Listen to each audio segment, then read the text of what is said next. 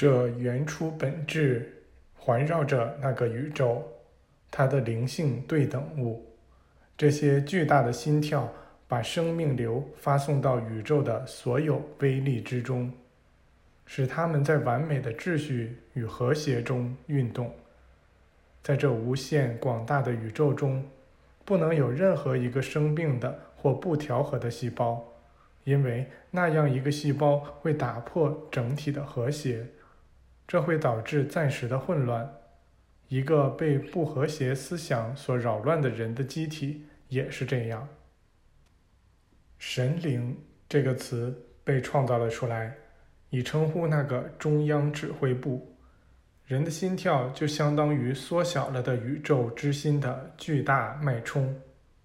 人来自于那个控制全部原初本质的智能。人是这智能的对等物，并与这个源头共存。人从这巨大的原石仓库中直接汲取自己的本质材料。中央大日也是这样。不过要高一个级别，因为它与管理源头的更高智能连接在一起。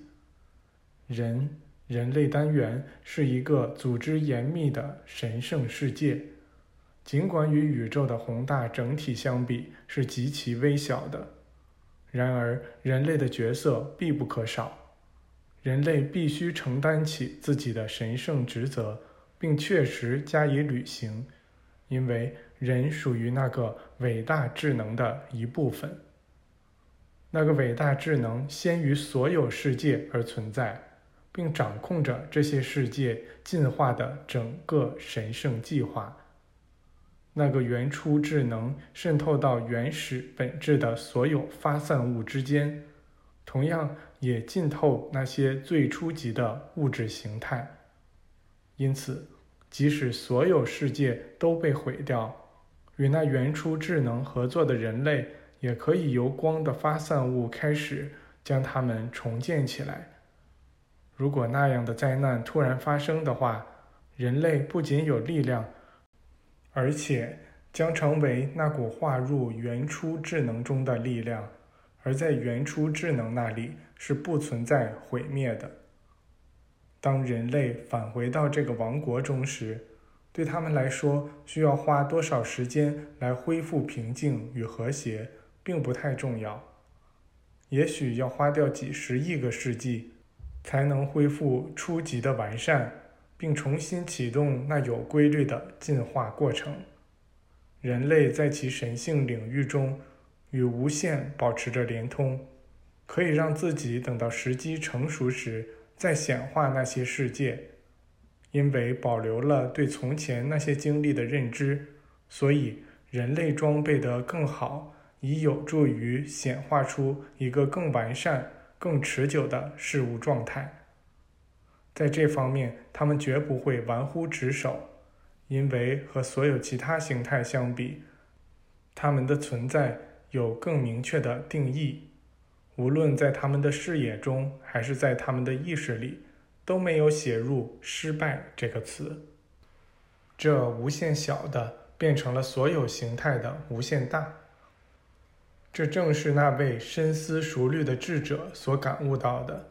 他说：“我是不死的，无年龄的，永生的，在非我的生命或光中一无所有。”当他确实实现了自己的扬升时，这就是他真正的神性。第八章，拉萨寺院中会唱歌的石板。那位讲话的穆尼停下来时，我们发现早已过了正午。我们刚才一直坐在那里，并非中了魔法，而是听得出了神。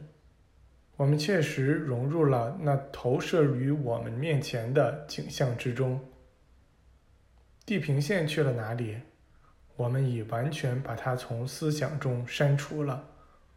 我们航行于无限之中，我们属于无限，无限也属于我们，因为我们努力地触碰到它，并且已经接受了它。你们对此感到惊讶吗？我们能够知晓自身存在的无限性了吗？能够知道自己在哪里了吗？能够领会自己的角色在那宇宙伟大计划中的重要性了吗？还没有，亲爱的朋友们，还没有。